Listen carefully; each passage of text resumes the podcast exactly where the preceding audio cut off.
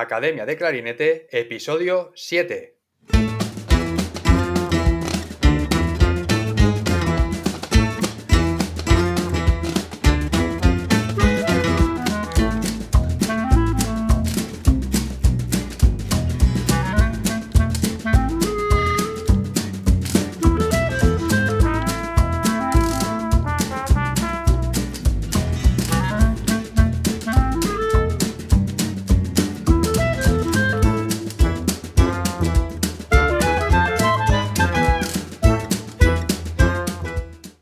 Bienvenidos a Academia de Clarinete, el podcast donde comentamos técnicas, noticias, consejos, entrevistamos a expertos y hablamos sobre todo lo relacionado con el clarinete.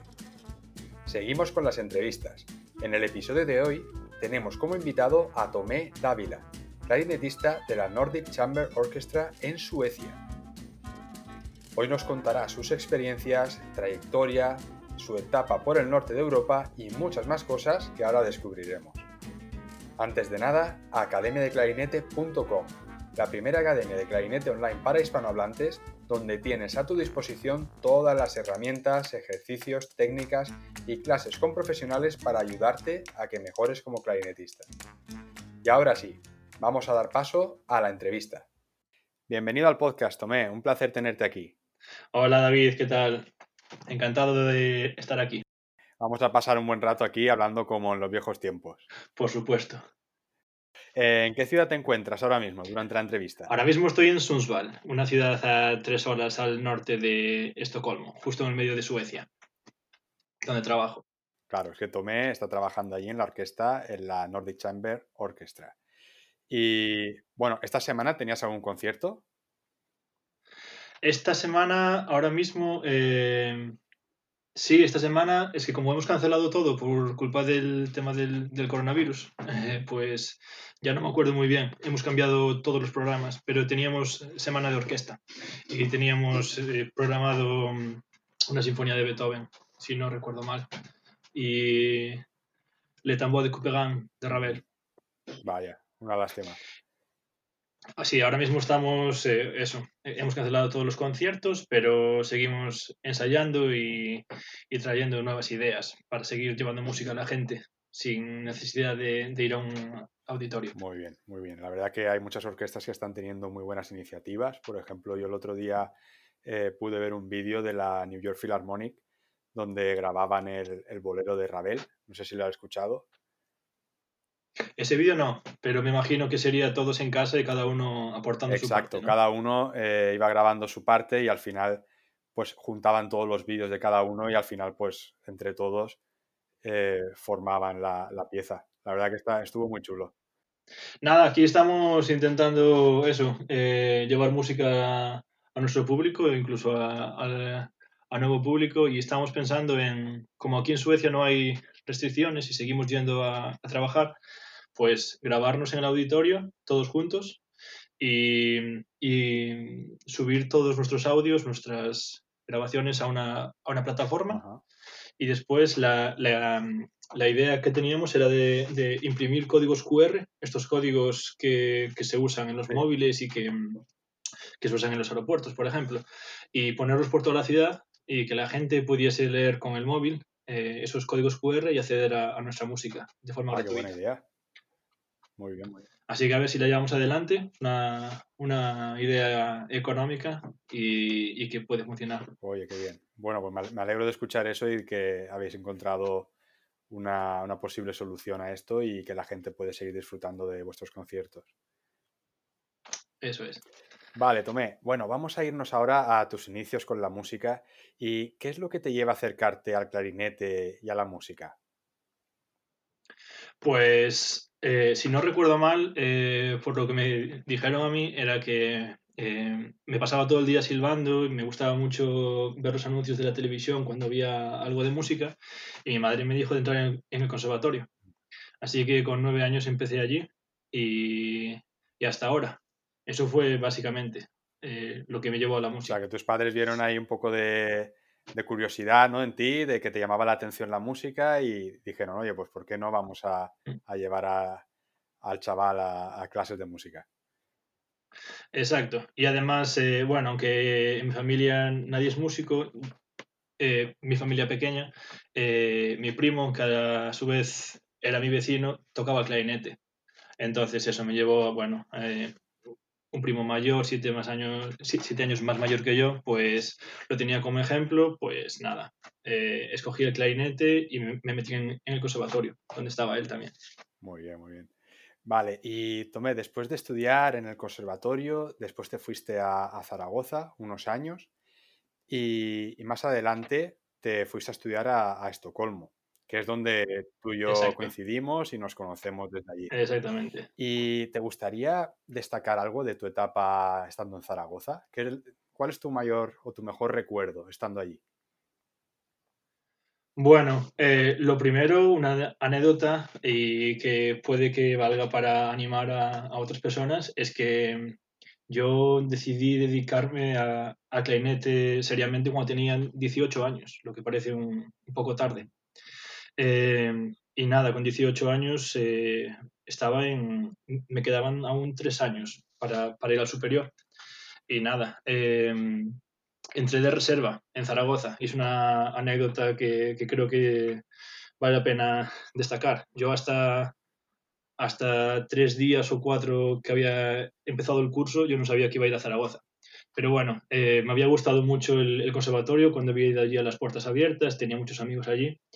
¿Y algo de destacar de Zaragoza? Pues buenos profesores, muy buen ambiente musical entre los compañeros, eh, buen nivel de calidad musical y después, eh, nada, eh, me lo pasé genial. Fueron cuatro años maravillosos, vamos.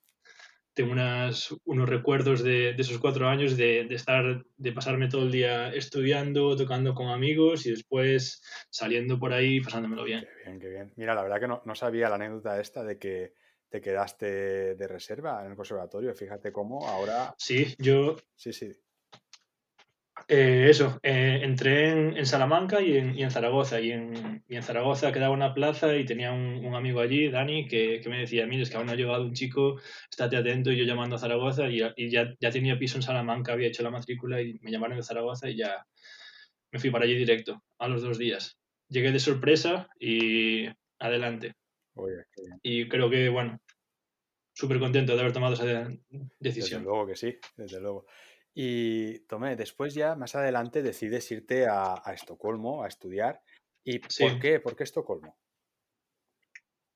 Bueno, em, en, Zaragoza eh, teníamos masterclasses. Eh, el primer año vino Joan Enrique Juna y Wenzel Fuchs. Eh, pero mi primer año en, en, Zaragoza también, el auditorio de Zaragoza es un auditorio muy importante y venían muchas orquestas buenas. Y una de ellas fue la Royal Concertgebouw de Ámsterdam. Y el, el profesor de oboe, Lucas Macías, eh, eh, español, era profesor, perdón, el primer oboe de la orquesta era profesor en Zaragoza y lo contactaron para que trajese a, varios solistas, entre ellos Andreas Sundén, el que fue mi profesor de clarinete en Estocolmo. Y nada, pues eh, me encantó, lo escuché, nos dio una masterclass Después insistimos a los profesores para que lo trajesen para más masterclasses. Y al cuarto año, cuando mm, ya llevamos cuatro años teniendo clases con él, em, él había empezado a dar clase en Estocolmo. Y nada más fue atar cabos y decir, em, quiero seguir estudiando con él, así que voy a hacer las pruebas a Estocolmo y nos fuimos eh, tres de Zaragoza a hacer las pruebas para allí. O sea, una apuesta de futuro, ¿no? Decir, bueno, quiero pasar los siguientes años estudiando allí porque me ha gustado este profesor, me da buenas sensaciones y creo que, va a ser bueno para mi futuro y mi carrera como músico. Sí, vamos, a mí, bueno, yo lo escuché en un concierto, después lo escuché en las clases y bueno, lo, lo empecé a admirar. Además, que la situación eh, económica en España en esos años no era la, mejor y, no había muchas opciones de hacer un máster gratuito en, en, España. Entonces, eh, Suecia era un país con una buena situación económica. Por suerte, la educación para los habitantes de la Unión Europea era gratuita, así que me fui para allí diciendo, por lo menos voy a estudiar con una persona que, bueno, que tiene unos conocimientos enormes de, de clarinete y una persona que ha, que ha ganado pruebas de orquesta. Entonces, una persona que me puede instruir para acabar tocando una orquesta.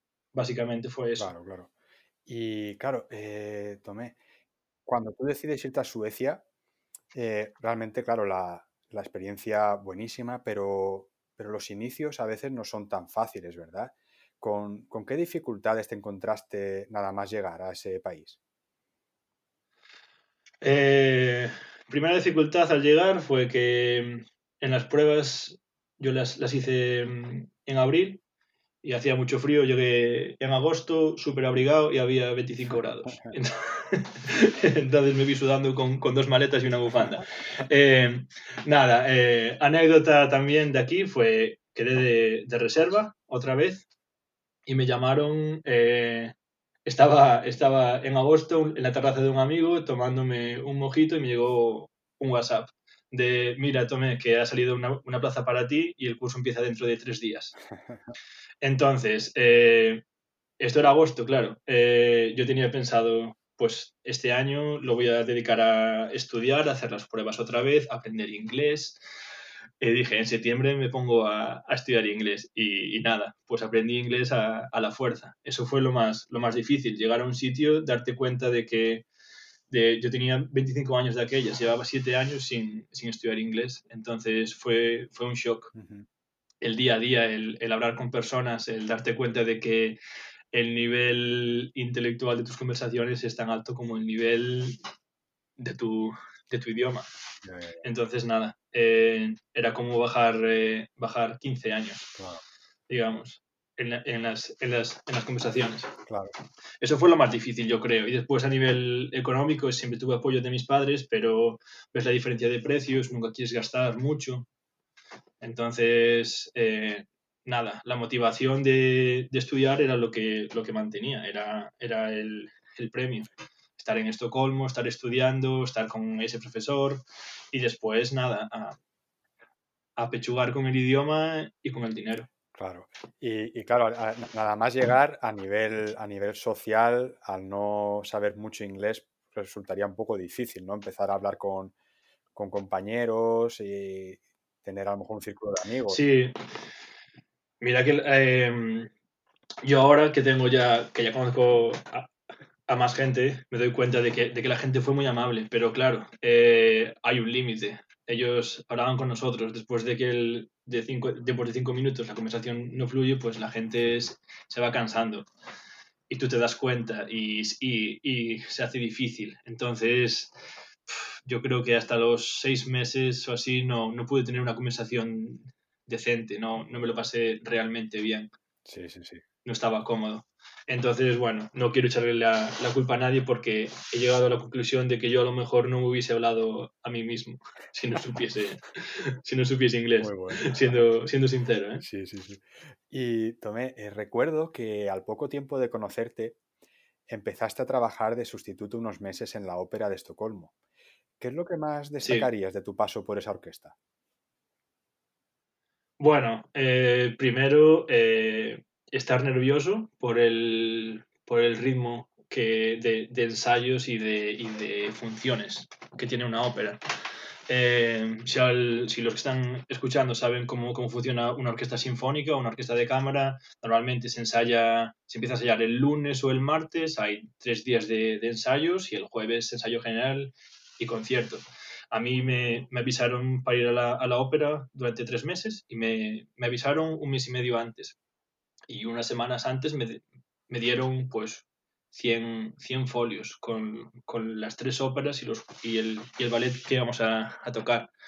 Yo llegué allí y ya habían ensayado la ópera otras personas o la habían ensayado unos meses antes y yo tuve dos ensayos de una ópera entera y, y ya está, a tocar. Y después que, la, que las plantillas cambian. Tú a lo mejor ensayas un día con uno de los solistas de clarinete y al día siguiente estás tocando con otro. Entonces, te, te bueno, te choca. Sí, sí.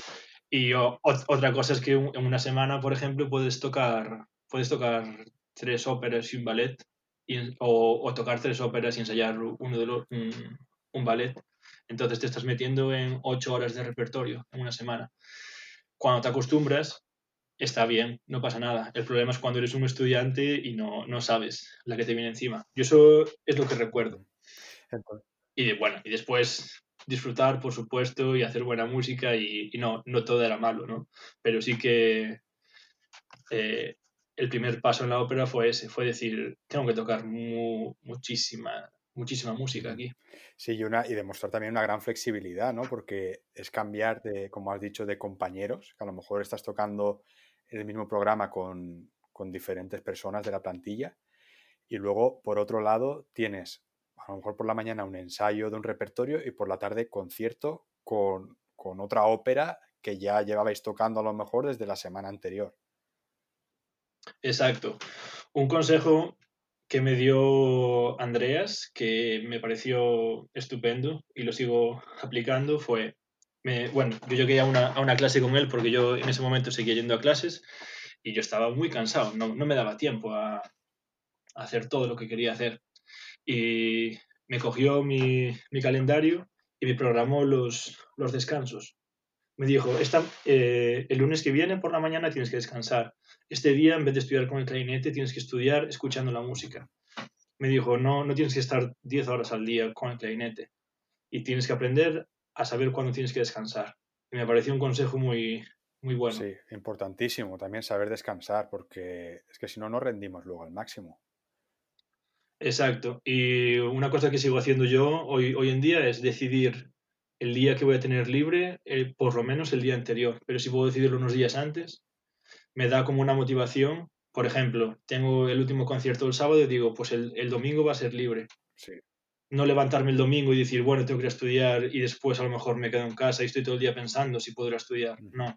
Es el domingo lo tengo libre, entonces el sábado, desde que termine, voy a estar libre hasta el lunes por la mañana. Correcto. Y te da una sensación de, de relax y te, y, te, y te carga las baterías. Sí, totalmente de acuerdo también con eso. Yo creo que también que el, los descansos, los días de descanso eh, deben ser obligatorios en la semana y, y, hay que programarlos también, deben estar dentro de, de la agenda, ¿no?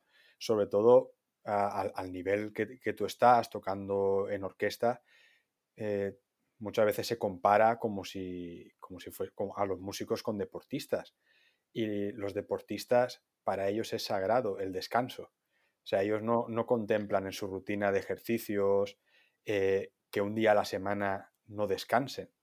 Y yo creo que con los músicos Exacto. debería ser igual, porque estás, imagínate, de lunes a sábado, eh, intentas estar a tu mejor nivel, estudiando, yendo a ensayos, haciendo conciertos, tanto físicamente como a nivel mental, es un desgaste importante. Entonces, claro, yo creo que un día a la semana, eh, yo, por ejemplo, a mis estudiantes siempre les recomiendo que un día a la semana eh, no, no toquen el clarinete para nada que hagan otras cosas. Deporte, eh, si quieren que escuchen música, incluso a veces escuchar otro tipo de música que viene bien para, para refrescar. ¿no? Claro que y, sí. y, pero sí que un día eh, debe, debería ser obligatorio descansar.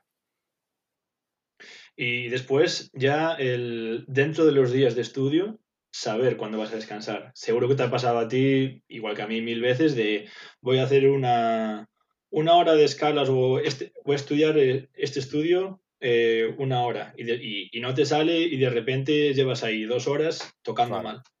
Pues nada, nada, decidirlo y tomar otro punto de vista. Sí, sí, totalmente.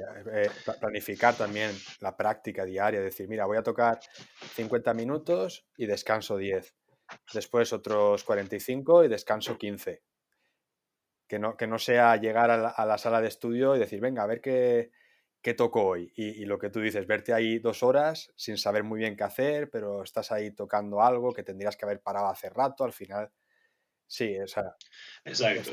Yo, yo, yo creo, yo miro para atrás y mira que me lo dijeron veces, ¿eh? Me lo dijeron desde que entré en superior, nos hablaban de el descanso es muy importante, tomar otros puntos de vista, no os machaquéis. Y cuántas veces eh, levantarte con el morro reventado y decir voy a estudiar porque al final tienes la, la, sensación de que hay que luchar, de que venga, vamos a estudiar, vamos a estudiar, y después de una hora calentando, pues ya empieza a sonar el clarinete bien, pero nada, yo creo que es mucho mejor. Eh, yo, mira, eh, cambié mi, mi, forma de estudiar cuando empecé en la orquesta. mira todo lo que tardé a darme cuenta de decir, eh, no puedo seguir ensayando cuatro horas por la mañana y estudiando después tres horas y llegar por la mañana cansado todos los días. Así que nada, más tiempo, más tiempo pensando en cómo tocar, más tiempo escuchando música y después eh, yo creo que en momentos de estudio cuatro, cinco horas con sus descansos en el medio eh, máximo. Sí, sí, sí. Y estamos hablando de, cuando estás en superior. Antes, después, cuando vas al instituto y todo eso, mucho más complicado organizarse. totalmente. Bueno, Tomé, más adelante y, después de muchas pruebas a orquesta, consigues un trial para la, orquesta donde trabajas ahora, que es la Nordic Chamber Orchestra. ¿Y cuánto tiempo duró ese trial? Em, bueno, aquí tengo que corregirte, perdón. Em, yo terminé el máster. Es que mi, bueno, lo que me pasó a mí fue bastante extraordinario. Em, terminé el máster y, tenía un poco de dinero ahorrado y dije, pues voy a intentar hacer freelance, ¿no? Envié los, los currículums a las orquestas de Suecia, fue lo que me recomendaron mis amigos y mis profesores y, y funcionó. Me llamaron de, de, algunas orquestas, pero ya al sexto mes veía que aunque me estaban llamando de algunos sitios, eh, era muy difícil mantenerse de esa manera. Y justo cuando estaba ahí dudando de si volverme para España o no, me llegó un contrato de, seis meses de esta orquesta. Así fue como empecé en la orquesta. Eh, me, llamaron para seis meses y resulta que la clarinetista principal, es un poco complicado, pero bueno, la, clarinetista principal eh, tuvo un problema con la, bueno, en la embocadura, con los músculos de la boca, y se puso a trabajar de, de productora en la orquesta. Y, nada, estos seis meses, pues a los seis meses renovó otra vez y me, siguieron llamando, o sea, me renovaron el contrato seis meses más, después seis meses más y después otros seis meses. Y ya iban a hacer dos años. Entonces, eh, a los dos años, eh, bueno, el clarinete coprincipal había sido, estaba sustituyendo de clarinete principal y yo estaba sustituyendo como clarinete coprincipal. Espero que esté todo claro. No sé si se entiende bien. Vale, pues em, nada, habían, habían comprado ya el anuncio para Musical Chairs, iban a hacer la prueba de clarinete y, y nada, mis, eh, mis compañeros tuvieron una reunión, así es como me lo contaron, tuvieron una reunión y hablaron con, con, el jefe y dieron varias opciones, ¿no? Y una de las opciones fue darle, em, ascender a, Matías, mi compañero, que, él tenía la plaza de coprincipal a principal y darme la plaza a mí de coprincipal. Y, y fue directamente así, eh, porque a partir de los dos años, digamos que si me contrataban otra vez, yo tenía el poder de, pedir la plaza para mí, por, eh, bueno, por, eh, no, sé, no sé cómo decirlo, em, tenía ese derecho, pero directamente los, compañeros de la orquesta le pidieron eso al jefe y el jefe dijo que, que llevábamos funcionando bien dos años, que por qué no, y me dieron la plaza directamente hace dos años. Así que nada, y en los tiempos que corren, eh, eso es muchísima suerte, hay que admitirlo. Sí, bueno, es estar en el, en el lugar y momento apropiados. Exacto. Em, tuve mucha suerte. Eh, eh, creo que, bueno, di lo, lo, mejor de mí esos años, intento seguir dándolo, eh, pero, pero sí, tuve mucha suerte. Eh, una cosa que decir, que no sé si, si, lo hemos dicho ya, es que mm, mitad de mi trabajo es en un ensemble de cámara.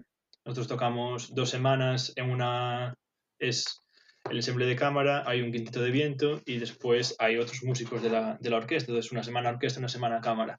Yo creo que esta situación se dio también porque eh, la mitad de mi trabajo es un ensemble de cámara, donde se, es más importante eh, la comunicación ¿no? y, el, el, que funcione bien con la persona. Entonces, después de dos años trabajando con ellos, viendo que funcionaba, ellos decidieron cogerme para el grupo. Ajá. O sea que...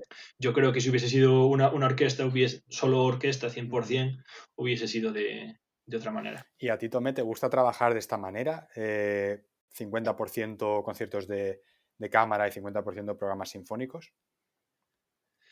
Sí, tiene sus pros y contras. Eh, por ejemplo, Eh, los pros, que, que, toco música de cámara. Que es, bueno, está genial. Eh, ensayamos una semana música de cámara y a, las, y a, la semana siguiente tocamos los conciertos.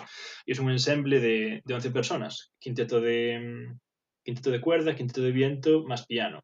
Y hacemos todas las variaciones que podamos. Eh, puedes tocar. Hace, hace unas semanas toqué mm, las tres piezas eh, para clarinete solo de Stravinsky.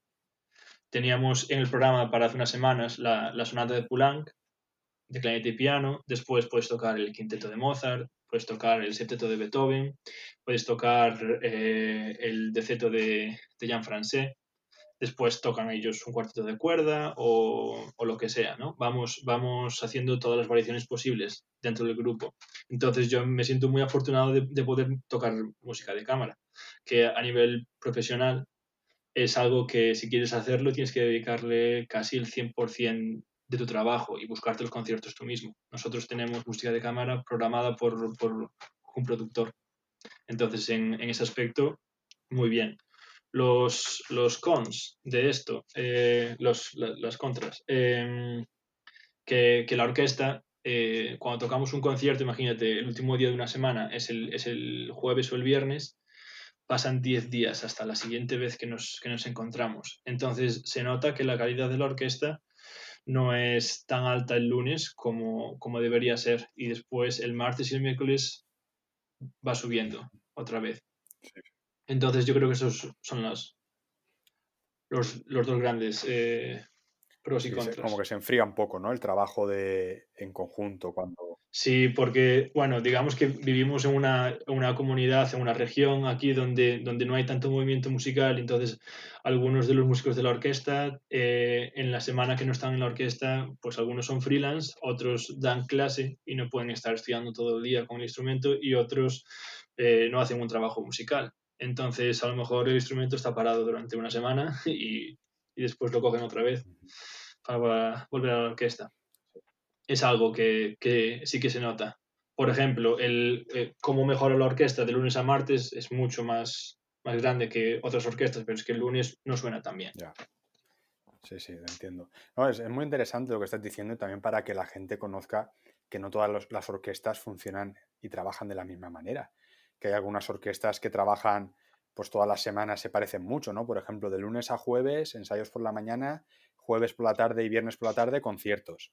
También dependiendo qué, qué orquesta, sí. ¿no? Hay orquestas más grandes que hacen más conciertos a la semana, pero que hay orquestas, eh, sobre todo, yo creo que más fuera de España que en España, que trabajan como la tuya, de, de que hacen programas tanto sinfónicos como de cámara, incluso a veces tienen un porcentaje también del trabajo donde tienen que dar clase, ¿no? Los, músicos también que les entra dentro de, del contrato. Sí, sí, sí. Hay muchas posibilidades diferentes. Así que, y después, por ejemplo, una orquesta sinfónica donde hay cuatro clarinetes, por ejemplo, eh, a veces uno está libre una semana. Nosotros, por ejemplo, somos, somos dos y tenemos que estar trabajando casi todas las semanas, a no ser que el programa no tenga clarinetes. ¿no? Hay, hay muchas, muchas opciones. Eh, orquesta sinfónica, orquesta de ópera, orquesta sinfónica con tres clarinetes o con cuatro o con cinco, después orquestas de cámara, después orquestas que funcionan al 50% nada más, que, que se juntan cada, cada dos semanas. Sí. Y hay gente que le gusta eso, cuando tienes la posibilidad de después hacer eso, dos semanas al mes con tu orquesta y las otras dos te vas a tocar con otros. Uh -huh. Entonces hay, hay muchas posibilidades. Correcto. Hay muchos día. músicos que prefieren a veces esa libertad, ¿no? De decir, mira, sé que dos semanas sí. al mes tengo garantizado, eh, garantizadas dos semanas con la orquesta y luego las otras dos semanas, pues prefiero buscarme la vida, buscar conciertos o dar clase o cada uno lo que, lo que le guste, ¿no? Sí, eso es algo que he visto aquí mucho, que nosotros, por ejemplo, veníamos a estudiar y intentar conseguir trabajo en una orquesta, casi lo que fuese, ¿no? Al principio. Sí. Pero después hay otros músicos aquí que he conocido que dijeron, ah, conseguí trabajo demasiado pronto, me hubiese gustado estar cinco años más de freelance, ¿no? Cosas así. Hay, hay gente que le gusta eso, o que se toman un año libre para irse a estudiar o para estar de freelance con otras orquestas, para, bueno, más motivación, pasarte lo mejor, ¿no? Al final, sí, sí, sí. Aparte, de, aparte de ganarte el sueldo, es de lo que se trata. Correcto, sí, es muy curioso. Eh, vale, Tomé, es muy interesante todo lo que nos has contado. Y ahora, Muchas gracias. y ahora para, que, para que los oyentes te, te conozcan un poco mejor, no solo en, en lo musical, mm, voy a preguntarte, ¿qué haces durante una semana que no tengas conciertos? Una semana que no, tengas, que no tenga conciertos. Bueno, eh, depende si estoy, si me vuelvo a España a, visitar a, a, mi familia y a mis amigos, pues hay tiempo libre. Intentar quedar con mis amigos, eh, siendo honesto, eh, ir al bar con ellos, visito a mis amigos de la, de la banda de música de, de, Teo, vamos a la playa o lo que sea. Y después, ya más en mi día a día aquí, estar con mi novia. me gusta jugar mucho a, a videojuegos. Hay dos tipos, ¿no? Es invitar amigos a casa y jugar un, un Mario Kart, o si no, cogerme yo mis, mis videojuegos y, y, echarme aquí unas horas yo solo. Me lo paso genial. Eh, después, me gusta mucho cocinar, eh, sobre todo cuando viene gente. No me gusta mucho cocinar para mí solo, le pasa a mucha gente, ¿no? Sí. Esto. Pero eso. Y algo así más, más friki de mi vida personal, pues desde que era pequeño me gustaba Dragon Ball y sigo viendo algunas series de, de anime y de manga. Curioso. Sí, de hecho. Sí, Muy sí. bueno. Y Tomé, ahora que, que, has dicho lo de cuando tenías libre, pues siempre que podías te, te ibas a, a, Galicia, ¿qué es lo que más echas de menos de tu tierra? Lo que he hecho de menos, pues estar con la familia y con los amigos, ¿no? Y un poco la, la vida en la calle. Aquí la vida es mucho más interior, por, bueno, debido al clima, y en, y en España la vida se hace más, uh -huh. más, más fuera, ¿no? Sí, sí, sí. Yo me acuerdo, mi vida antes era un poco más estar, estar siempre fuera, hacer cosas, siempre hay, hay más planes. Aquí, por ejemplo, aunque, tengas planes, se suelen hacer en casa. Aunque si, si hay, hay, bares y hay eventos, y puedes ir al teatro, al cine, lo que sea, eh, aquí sí que los planes son más eh, de, a lo mejor men menos gente, ¿no? Quedar con cuatro o cinco amigos y de vez en cuando haces una, una fiesta grande, lo que sea, pero eso, planes más de, de estar en casa, hacer una cena o, o, lo que sea. Y como antes tú me has dicho que, que eras un gran cocinero, que te gustaba mucho cocinar, sobre todo cuando invitas a gente a casa, eh, cuando invitas a gente, ¿cocinas algo tradicional de, de tu tierra, de Galicia, o cocinas algo para salir del paso o te lo curras? No, intento currármelo, depende. Hay que, hay que mirar siempre el calidad-precio, ¿no? si, si, mis comensales no lo van a apreciar, no, no, no, no, me voy a dejar aquí toda la pasta. No, pero sí, siempre una, una, una tortilla siempre queda bien. El otro día empecé a, a meterme en el mundo del, del cocido gallego. Hubo dos, dos, dos, fallos ahí, pero el, el tercero ya me salió bien. Y después, nada, pues eh, ahora estas últimas semanas, con esto del, de la cuarentena así a medias que tenemos aquí, me puse con libros de, de recetas suecas para, para empezar a meterme en la, en, la, en, en la, comida de aquí. Uh -huh. Y si no, siempre está la... Lo que más me gusta a mí es hacer una cena y que cada uno traiga lo suyo y, y que sea original, ¿no?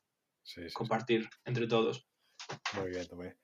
Y Vale, eh, un ejercicio que te gustaría compartir con los oyentes que utilizas bastante durante tu rutina de estudio y crees que te aporta muchos beneficios. Pues mira, eh, te puedo decir dos en vez de uno. Claro. Eh, uno, así. y tres si quieres, ¿eh?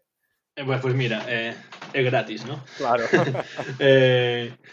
Pues mira, eh, toda la vida haciendo escalas y eh, todos nos hemos encontrado con muchas dificultades. Y un ejercicio que me dijeron hace poco que me gusta mucho es uno en el que en dos semanas llegas a tocar todas las escalas de, de una forma muy fácil.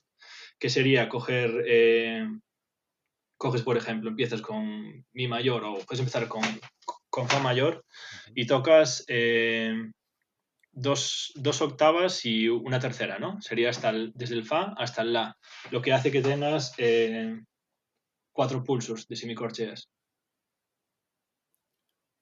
Perdón, eh, cuatro pulsos ascendiendo y cuatro descendiendo. Entonces llegas hasta el La y es bastante fácil. Lo puedes empezar a, a 60, después subir un, un poco más. Y, y, al día siguiente le das un repasito a esa escala y te vas a Fa sostenido mayor, ¿no? Y cuando terminas con todas las mayores, con todas las escalas menores. Y mm, igual si eres más joven te cuesta más tiempo, pero a mí en, dos semanas eh, pude tocar todas, todas las escalas, mayores y menores, sin mucho esfuerzo. Y sobre todo, porque, porque yo no sé si te ha pasado a ti, pero a mí me ha pasado muchas veces decir, venga, voy a estudiar escalas todos los días, ¿no? Y te pones y al, tercer día te empieza a dar muchísima pereza. Pues este ejercicio es un ejercicio que, que con 5 minutos, 10 al día, te, te refresca, te, te, te refresca las, las, las, escalas y, te mantiene un poco en forma. Y después un ejercicio de, de, calentamiento que me gusta para cuando eso que te levantas un poco cansado y no, no tienes a lo mejor el, el, soporte bien, es coger notas graves, por ejemplo el mi, intentar cantar el si. Hacer una quinta o, coges el la, ¿no? Una, una cuarta. E intentar cantar unos intervalos. De esta manera, em, para que suenen las dos notas bien, la cantada y la, y la de clarinete, tienes que, que usar bien el soporte y te ayuda a colocar la, la garganta, de alguna manera, en, la, en su, por decirlo de, alguna manera, en su, en su posición correcta. solo tomé para que quede claro que tú tocas el mi grave y mientras lo estás tocando, cantas el sí. Una el, sí el, sí, el sí grave. Sí. El sí grave. O sea, estás es un ejercicio de, tocar y cantar a la vez. Sí. Exactamente. Eh, yo toco ese intervalo, por ejemplo, como puede ser otro, porque me va bien con mi registro de, de mi voz pero hay que ir probando. Eh, con cada uno que busque lo suyo, lo que le, lo que le vaya mejor. Pero es un ejercicio como, el, como eh, los ejercicios de hacer eh, frulato mientras tocas un pasaje que te ayudan a, colocar la garganta mejor y después cuando tocas el, ejercicio sin frulato, el, el, legato y el aire va mucho mejor. Pues este es un ejercicio que, que por la mañana ayuda. Y una recomendación con este ejercicio es no abusar de él. Hacerlo medio minuto, un minuto y ya está. De acuerdo. Porque al principio, si lo haces mucho, puedes, puedes eh, crear tensión en la garganta. Perfecto, pues tomamos notas de estos, de estos ejercicios que nos has recomendado. Y Tomé, ya para ir acabando, eh, ¿algún consejo que eh, te gustaría dar a todos aquellos clarinetistas que estén escuchando este programa y que estén pensando en dedicarse profesionalmente al clarinete y que les gustaría en un futuro eh, tocar a nivel profesional en una orquesta, ¿qué consejo les darías?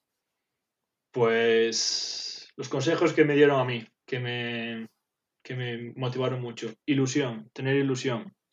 Eh, trabajar duro, escuchar a los, a los mayores, escuchar a los, a los buenos. Hay muchas posibilidades gratuitas. Estudiar es gratis, la mayoría de las veces. Hay que pagarse las cañas y ya está. Em, estudiar, pensar cómo se estudia y intentar estar motivado, tener ilusión, ver que, ver que funciona. La gente que trabaja, eh, la gente que estudia al día a día consigue resultados. Así que nada, en esos, en esos momentos en los que el clarinete no suena bien, en esos momentos en los que no salen los pasajes, calmarse y cogerlos otra vez y seguir adelante, seguir adelante, seguir adelante. Que al final todo tiene su recompensa. Muy bien, Tomé. Pues muchísimas gracias por este rato y por compartir tu experiencia con todos nosotros. Gracias a ti, David, por tenerme aquí en este podcast. Te deseo lo mejor y espero que vuelvas al podcast en un futuro y puedas compartir muchas más cosas. Muchas gracias, un placer. La Igualmente, Tomé. Un abrazo muy grande. un abrazo muy grande. Hasta luego. Y llegamos al final del programa de hoy. Recordad que si queréis escuchar más programas como este, podéis suscribiros en vuestra plataforma favorita como iTunes, Spotify o iVoox. Muchísimas gracias por estar ahí, nos vamos escuchando, hasta la próxima.